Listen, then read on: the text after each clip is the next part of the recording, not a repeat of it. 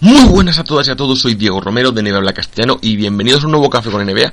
Ya sabéis lo que toca, vamos a hablar de la jornada de anoche, una jornada larguísima, 13 partidos, jugaron todos los equipos de la NBA a excepción de 4, que fueron Wizards, Milwaukee, Chicago, me falta un equipo. Ah, sí, los Knicks. Esos fueron los únicos cuatro equipos que no jugaron anoche. Así que, como podéis imaginar, pues una jornada larguísima, llena de partidos.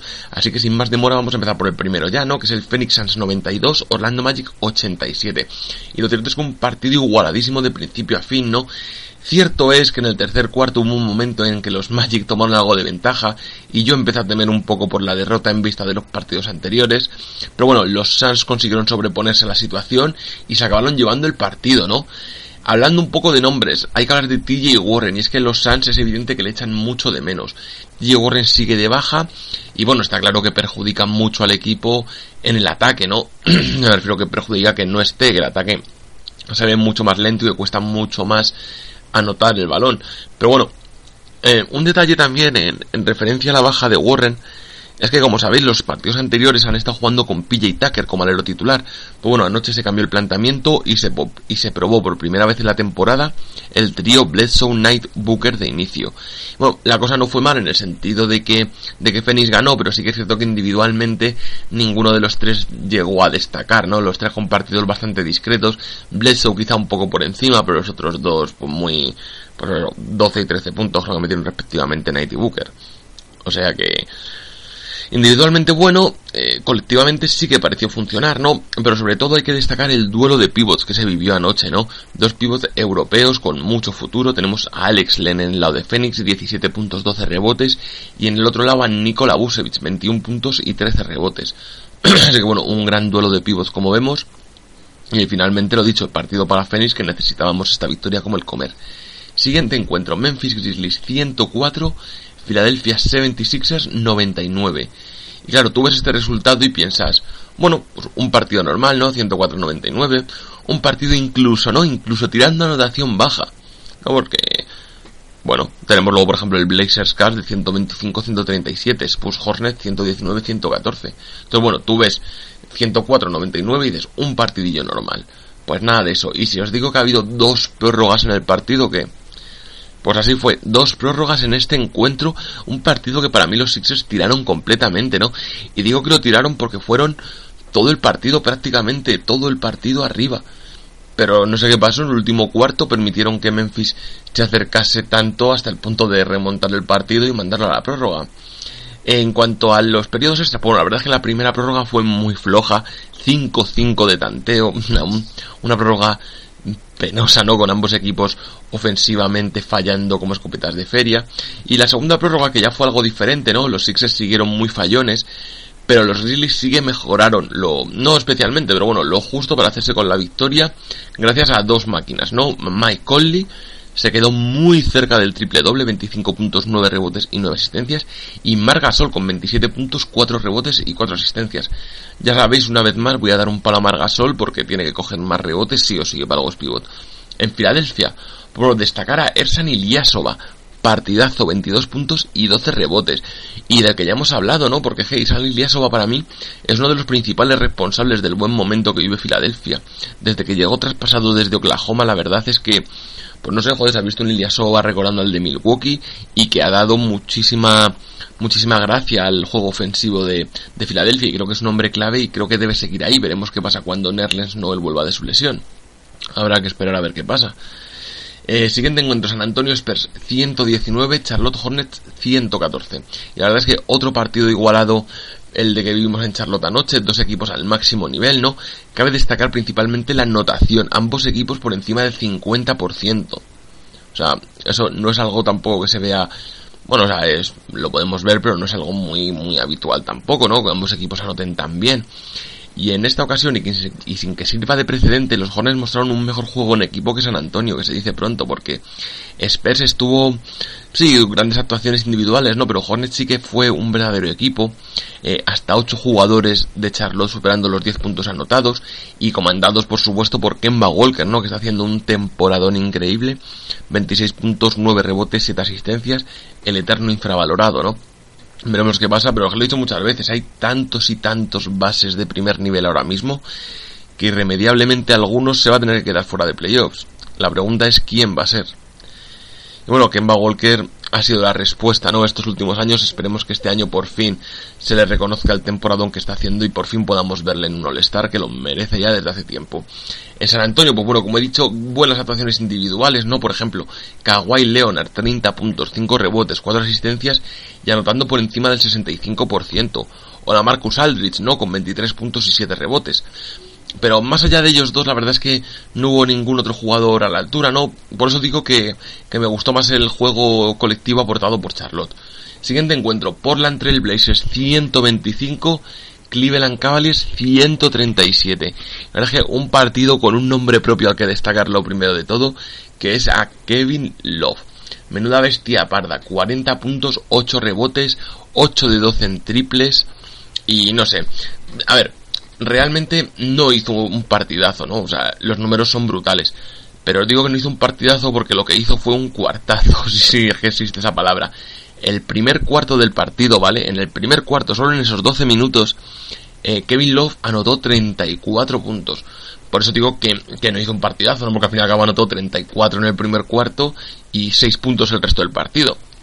Por tanto, por eso digo que no fue realmente un partidazo y es por eso uno de los motivos por los que no va a estar, ya lo voy adelantando, no va a estar en el quinto café con NBA y va a ser precisamente por eso, ¿no? Porque pese a ese gran cuarto que se hizo, el resto del partido pasó desapercibido prácticamente. Pero bueno, volviendo al partido, ¿no? Eh, claro, que con Kevin Love anotando 34 puntos en un cuarto, está claro que Cleveland sacó una ventaja tan grande que luego, por muy bien que estuviese jugando Portland, porque jugó muy bien anoche los Blazers, pero poco pudieron hacer, ¿no? Eh, como decía, Kevin Love no, no, estuvo especialmente destacado en el resto de cuartos. El que sí que fue más consistente para mí fue el LeBron James, ¿no? Que es el hombre del partido.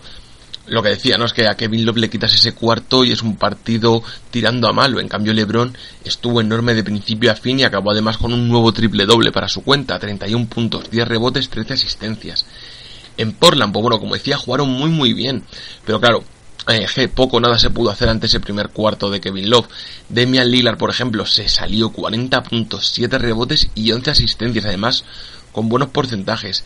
Y Mason Plumlee, 19 puntos y casi sin fallar.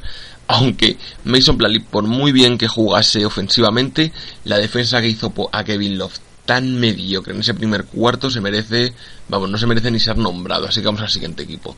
Atlanta Hawks 96, Indiana Pacers 85. Y la verdad es que muy poco que contar de este partido, ¿no? Indiana sigue cuesta abajo sin frenos y eso que Paul George ya ha regresado de la lesión. Y aunque hizo un partido horrible, ¿no? Eh, hablo de Paul George, hizo un partido horrible con un mísero 6 de 22 en tiros de campo. Pues sí, ha vuelto de la lesión, pero ha vuelto mal. Esperemos que, que eso mejore, es obvio, ¿no? Paul George está consagrada como estrella. Entonces, es evidente que, que, va a volver a su, a su mejor nivel. Eh, si miramos al otro equipo, ¿no? Atlanta Hawks, el equipo ganador, pues la verdad es que vemos lo mismo, ¿no? Un partido bastante decepcionante, sin mucho juego en equipo, exceptuando a Dwight Howard, que la verdad es que le dio una lección de juego interior a Miles Turner, que le superó en ataque y le paró en defensa, y acabó cojando uno de los mejores partidos desde que llegó a Atlanta, 23 puntos y 20 rebotes. Y lo dicho, Miles Turner estuvo en primera fila para un máster de cómo ser un buen pivot. Siguiente encuentro, Boston Celtics 111, Brooklyn Nets 92. Y bueno, parece que ese inicio sorprendente de los Nets esta temporada, ¿no? La verdad es que va desapareciendo poco a poco. Empezaron muy bien, pero es que ya suman 5 derrotas consecutivas. Y aunque bueno, si lo piensas es algo lógico, ¿no? Pues sigue lesionado uno de los mejores jugadores del equipo, como es Jeremy Lin. Claro, a esto le sumamos la lesión del segundo base, Gravis Vázquez, una lesión además de larga duración. Y bueno, es más, Gravis Vázquez acabó siendo cortado para poder firmar un base nuevo. Entonces, claro, se quedó solo con el, con el nuevo este que llegó, que apenas juega, ¿no? Es un jugador que llegó, no me acuerdo ni de su nombre, llegó de la Liga de Desarrollo. Y es que me sale Kibinich, pero es que ese es de, ese es de Pistons. No sé cómo se llama, eh. Tú, tío, lo voy a mirar porque si no voy a estar dándole vueltas y va a quedar como el culo el podcast.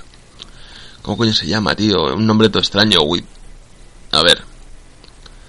Vamos a ver, por favor, móvil, funciona. Bueno, ahora, ahora lo comento, pero bueno, el tema es que jugó, jugó Isaiah Whitehead como, como base titular y está claro que, bueno, es un rookie del montón, incluso podríamos decir. Entonces, claro, mm, no puede ser el base titular y menos contra un equipo que tiene un base como Isaiah Thomas, ¿no? Que le pasó por encima una y otra vez continuamente y acabó haciendo un auténtico partidazo. Eh, los Celtics, pues bueno, la verdad es que por su parte vuelven a la senda de la victoria ya van dos o tres consecutivas, no lo tengo claro. Y está claro, ¿no? Que, tanto el regreso de Al Horford como el de Jay Crowder ha sido algo fundamental en el equipo, ¿no? Especialmente el del dominicano, el de Al Horford, que anoche estuvo espectacular, 17 puntos, 5 rebotes y 8 asistencias, partido muy completo para él. Y aunque el máximo anotador del equipo fue Isaiah Thomas, que con 23 puntos, como decía, superó a Isaiah Whithead. Mira, a ver, el, el que decía que llegó es Yogi Ferrell, como el oso Yogi, Yogi Ferrell. Pues bueno, llegó de la Liga de Desarrollo para ser el base suplente del equipo, ¿no? Para tener un base más. Anoche, pues mira, 7 minutos jugó, no hizo gran partido. Y entonces, bueno, pues está claro que el Yogi este, pues no... Pues bueno, no está tampoco a la altura de un equipo de NBA, ¿no? Al menos no ha tenido las oportunidades para demostrarlo. Pero bueno, Vamos ya al siguiente partido, ¿vale? Perdón por este último que se ha ido un poco de las manos, estaba buscando esto y no me entraba muy bien de lo que decía. Pero bueno, vamos al siguiente, ya estamos otra vez a tope aquí, chavales. Miami Heat 84, Detroit Pistons 107. Y bueno, el resultado deja claro, ¿no? Otro partido de esos sin mucha historia. Los Pistons empezaron fuerte y la verdad es que no dejaron de pisar el acelerador en toda la noche, ¿no? Es más, si miramos los tanteos cuarto a cuarto, vamos a ver que en todos en todos, absolutamente todos, en los cuatro, Detroit sacó y anotó mejor que, Miami. Entonces, bueno, eh, ya vista la superioridad de Detroit, hay que hablar de los tres hombres que destacaron por encima del resto. Kentavious Caldwell Poe, 92 puntos y 5 rebotes. Ya hemos hablado de él en otros partidos, un jugador que no es malo, pero que para mí está un poco él mismo, ¿no? Está pidiendo máximo salarial, no creo que haya demostrado mucho, aunque bueno, llevan dos auténticos partidazos, veremos si consigue mantener este ritmo, que se lo mantiene, a lo mejor me calla la boca y se merece esa renovación por el máximo salarial, habrá que esperar a ver. Siguiente jugador que jugó bien, Tobias Harris, ¿no? Destacando una vez más en ataque y en defensa. Yo creo que sigue demostrando que es un auténtico jugadorazo, ¿no? Pocos piensan en él al hablar de los aleros buenos de la liga, pero la verdad es que lleva ya dos o tres años a un grandísimo nivel y para mí es junto a Kemba Walker, ¿no? Otro de los grandes infravalorados de otro de los grandes infravalorados de la de la liga, está claro. Y el tercero quién fue? Pues bueno, Andre Drummond. La verdad es que muy buen partido, 18 puntos, 15 rebotes y ganando totalmente la partida a Hassan Whiteside, ¿no? Quizá otro de los grandes pivots de la liga. Quizá estos dos compartan top 3 con con DeMarcus Cousins, ¿no? Bueno, también está por ahí Andre Jordan, Carl Anthony Towns, que pinta muy bien, pero bueno, yo creo que para mí sí que es posible que... No, lo estoy diciendo así ahora muy de pasada, ni siquiera estoy pensando en todos los pivots que hay, pero yo creo que sí, ¿no? Podríamos decir que, que Cousins, Dramon, Whiteside es el top 3 de pivots actualmente, ¿no? Quizá Whiteside más en, más en duda, pero, yo creo que nadie, nadie pone en duda que Cousins y Dramon están ahí, ahí. Y ahora mismo, quizás se me esté olvidando alguien súper bueno, pero ahora mismo no me sale. El tema es que estamos hablando del hit de Troy y como digo, André Ramos le ganó totalmente la partida a Whiteside. Que además Whiteside hizo uno de los peores partidos en lo que va de temporada con tan solo 6 puntos. Y la verdad que en Miami, o sea, Whiteside estuvo mal, todos estuvieron mal. Se salvan dos jugadores, los Johnson, Tyler y James, combinados con 32 puntos desde la segunda unidad. Los únicos que intentaron lavar la cara a su equipo, que la verdad es que dejó mucho que desear. Siguiente encuentro, Toronto Raptors 115, Houston Rockets 102. Ni siquiera el mejor James Harden, no, con 29 puntos y 15 asistencias, fue capaz de parar el auténtico partidazo que hicieron los Raptors, ¿no? Además, en Toronto, si miras los, los, los jugadores, ¿no? Ves que nadie destacó especialmente, ¿no? Hubo cuatro jugadores a los que sí que sí que creo que merecen todo el reconocimiento. Bueno, cinco jugadores y que volvemos a demostrar que sin hacer grandes partidazos ninguno, todos jugaron genial y consiguieron parar a estos Rockets de James Harden, ¿no? De Mar de Rosen, por ejemplo, un buen partido, no superó la treintena, pero no pasa nada. 24 puntos, 5 rebotes y 9 asistencias. Kyle Lowry que por su parte también rozó el doble doble, 17 puntos y 9 asistencias. ¿Vale? Esto ya nos da una primera idea. 9 asistencias del base titular y 9 asistencias del escolta titular. Eso nos dice que mueven muy bien el balón, ¿no? O al menos es lo que parece si solo nos fijamos en los números. Pero bueno, creo que el movimiento ayer de balón, como digo, de, Toronto fue espectacular. ¿Quién más estuvo bien? Pues por ejemplo, Jonas Balanchunas, ¿no? Un partido muy muy bueno, además pasando por encima Clint Capela con suma facilidad, 15 puntos y 16 rebotes para él. De Marre Carroll, al que no es normal tampoco verle anotando una gran cantidad de puntos, ¿no? Es más un, un jugador estilo Tyson Price, ¿no? Un jugador que pues un jugador de los que pasa desapercibido sobre el campo, pero que, que, es muy importante dentro del equipo. Pues bueno, anoche también muy importante en ataque, 20 puntos para él. Y destacar por, mm, porque que no fueron solo estos, ¿no? En la segunda unidad hubo jugadores muy buenos. Cory Joseph, por ejemplo, 17 puntos. Terrence Ross con 15. Entonces, bueno, vemos que, que Toronto hizo un auténtico partidazo y victoria totalmente merecida para los de Canadá. Que además es que es así como tienen que jugar si de verdad quieren tener alguna mínima posibilidad contra Cleveland en caso de encontrarse de nuevo en la final de conferencia. Veremos qué pasa con ellos y vamos al siguiente encuentro porque es que eh, los que no se cansan de perder, ¿vale? Son los Clippers. O sea, nueva victoria de Los Ángeles Clippers, 124-104 a Dallas Mavericks. Y la verdad es que el partido tenía su aquel, no tenía su hito, es que se enfrentaban el mejor y el peor equipo de la temporada. Y bueno, eh, sea, finalmente, ¿no? Como vemos en el marcador, se cumplió el guion establecido. Aunque bueno, es cierto que, que, Dallas empezó bastante bien, ¿no? Pero bueno, en el segundo cuarto los Clippers empezarían a tomar una ventaja y a partir de ahí ya encaminaron el partido, ¿no? Además, es un partido curioso este de los Clippers porque vemos que es un partido donde fue la segunda unidad la que tuvo un papel fundamental. Bueno, estuvieron en pista mucho más tiempo que los titulares. Está claro que en cuanto vieron que, que empezaban a hacer ventaja, bueno, Doc Rivers optó por dejar a, a jugadores de la segunda unidad para que siguieran ahí jugando bien. Y bueno, eh, tenemos que hablar de tres de ellos, ¿no? El mejor Second Three, Big Three de la segunda unidad.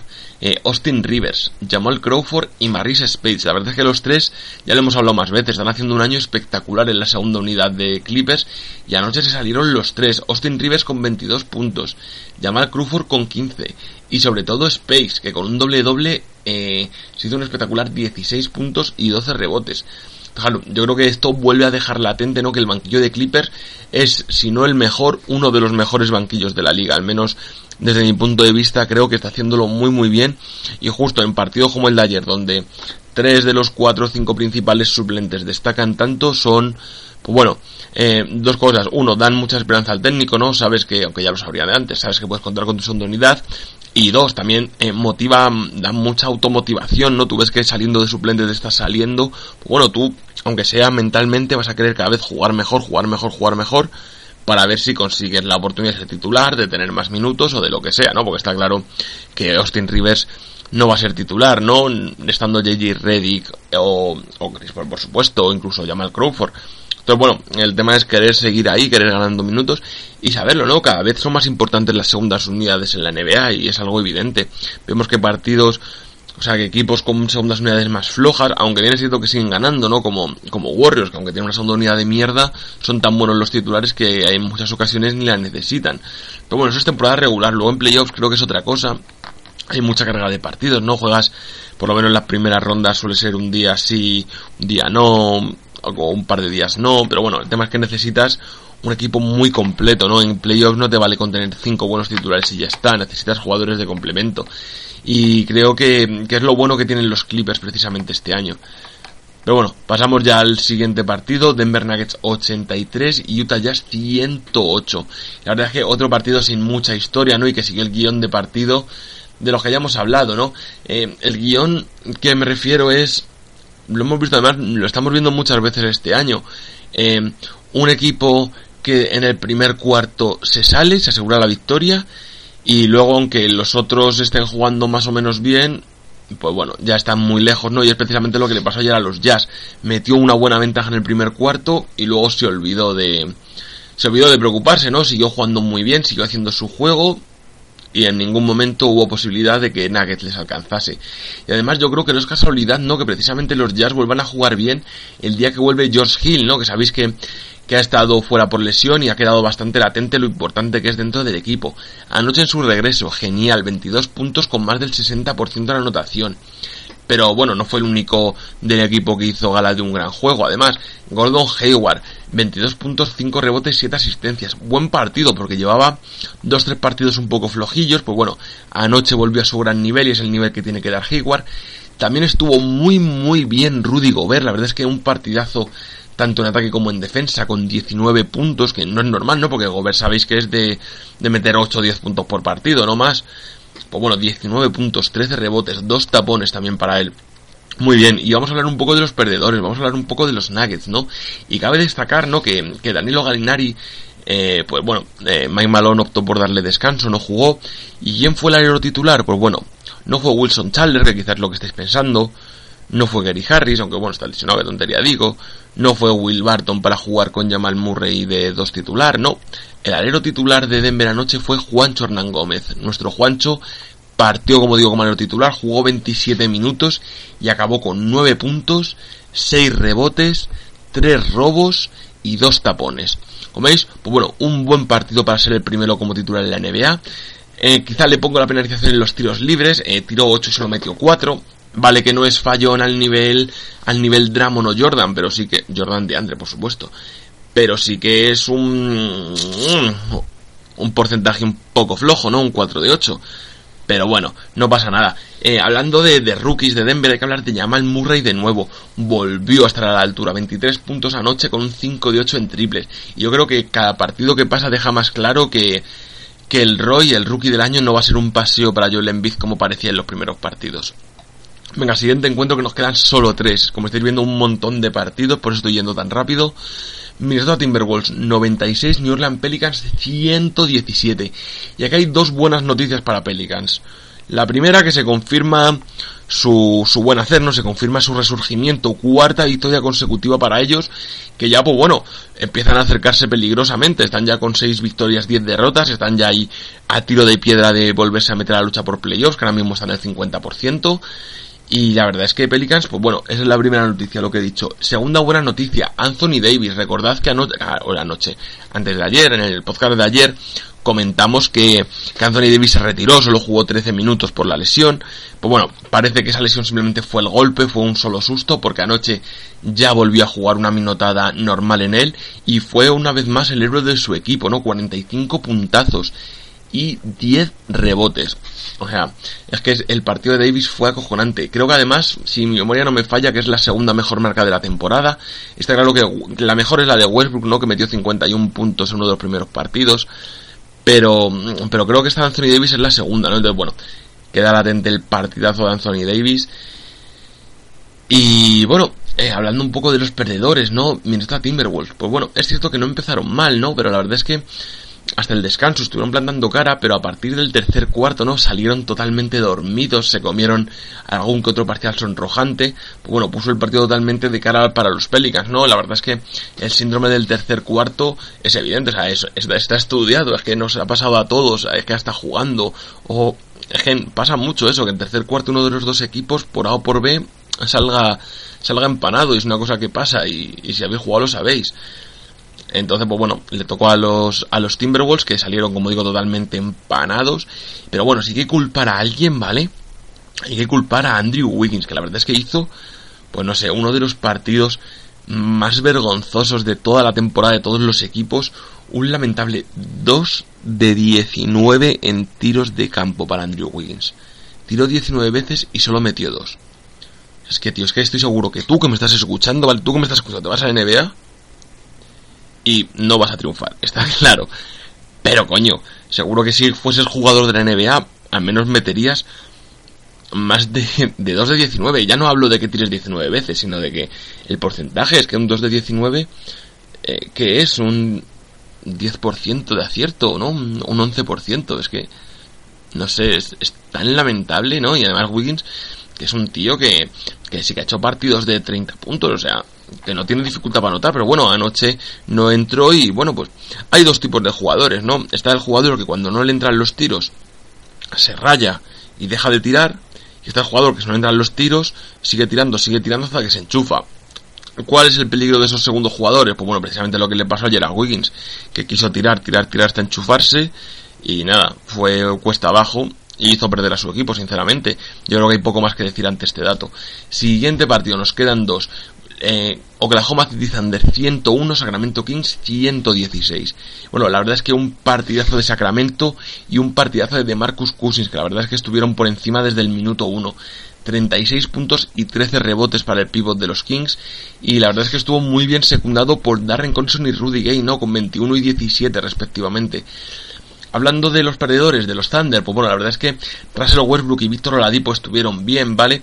Aunque entre que, aunque hay dos factores, ¿vale? Eh, tenemos que ambos fallaron bastante, ¿vale? Tanto Westbrook como Oladipo, aunque hicieron buenos partidos, fallaron mucho.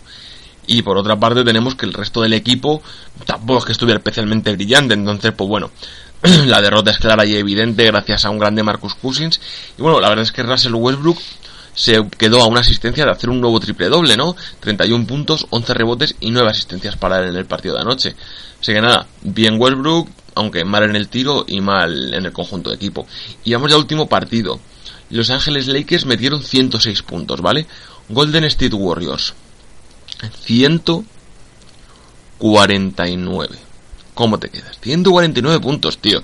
Había ganas de revancha, eso queda claro, ¿vale? Recordad que la, primera derrota de Warriors creo que fue vino precisamente contra los Lakers, ¿no? Y que se habló mucho de que de que si lo Walton había superado al maestro, que jaja los Warriors perdiendo contra Lakers, que, vergüenza, que no sé qué, jiji, jaja. Pues bueno, yo creo que los Warriors no querían que se volviese a repetir eso y les dieron tal paliza que deberían hasta convalidarles la, derrota anterior como victoria. O sea, vaya palizón, 43 arriba para Golden State Warriors. Y, pero es que ya más allá de, de que metan mucho, metan poco, es los Lakers, o sea, que han encajado los Lakers 150 puntos casi. Un equipo NBA encajando 150 puntos en un partido sin prórroga, así claro, que si hay prórroga pues todavía te digo, bueno, o sea, vale, vale que los Lakers no tengan una gran defensa, pero tío, es que hasta en los all se defiende más, no me jodas.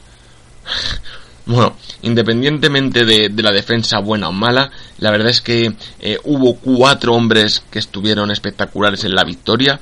Los tres de siempre, ¿no? Stephen Curry, 31 puntos, 5 rebotes, 9 asistencias, muy cerca del doble-doble. Además, un gran 7 de 12 en triples, muy buen partido de Curry. KD, que tampoco estuvo nada mal, 28 puntos, 6 rebotes, 5 asistencias, pero lo importante es su porcentaje de anotación, ¿no? Anotó 28 puntos y su porcentaje está en torno al 75% de acierto. Una pasada el partidazo de Durante en cuanto a anotación y acierto. Clay Thompson, el tercero en discordia, 26 puntitos, también enchufadísimo y con altos porcentajes. Vale que no llega al nivel de Durant, pero muy buenos porcentajes en torno al 60. Y bueno, hay un cuarto hombre que destacó, no es Draymond Green, no es Andrew Godala, es Ian Clark, ¿no? El escolta suplente, 21 puntos anotó anoche con un 5 de 5 en triples, ¿no? Fundamental desde la segunda unidad. Fue prácticamente el único de la segunda unidad que estuvo a la altura del encuentro. Y la verdad es que poco añadir, ¿no? Mira, quedaos con un dato de este partido. Golden State Warriors anotó el 61,6% en tiros de campo y el 52,8% en triples. No estoy seguro porque no tengo los datos, pero posiblemente estemos hablando de uno de los partidos con mejores porcentajes de las últimas 2-3 décadas, posiblemente, ¿no? Estamos hablando de más del 60% en tiros de campo y más del 50% en triples en un partido. O sea, espectacular noche de Warriors. Y ya con esto hemos terminado los 13 partidos. Nos queda el quinteto café con NBA. Bueno, como habéis visto, ha habido muchísimos interiores jugando bien, así que ha quedado un quinteto gigante. Pero bueno, eh, es lo que hay. Eh, ¿Quiénes están? Pues bueno, la verdad es que tanto Anthony Davis como de Marcus Cousins como Dwight Howard tenían que estar. Así que tenemos ahí esos tres gigantes, ¿no? En el juego interior. ¿Y quiénes son los exteriores? Pues bueno, Stephen Curry en el puesto de base y LeBron James, que ese triple doble no podía quedarse fuera, pero claro, que joder, 13 partidos, tantas buenas actuaciones, era imposible quedarse solo con 5 y finalmente por esto es lo que ha salido. Así que nada, Stephen Curry, LeBron James, Anthony Davis, DeMarcus Cousins y Dwight Howard. Muchas gracias por estar un día más y mañana nos oímos. Chao.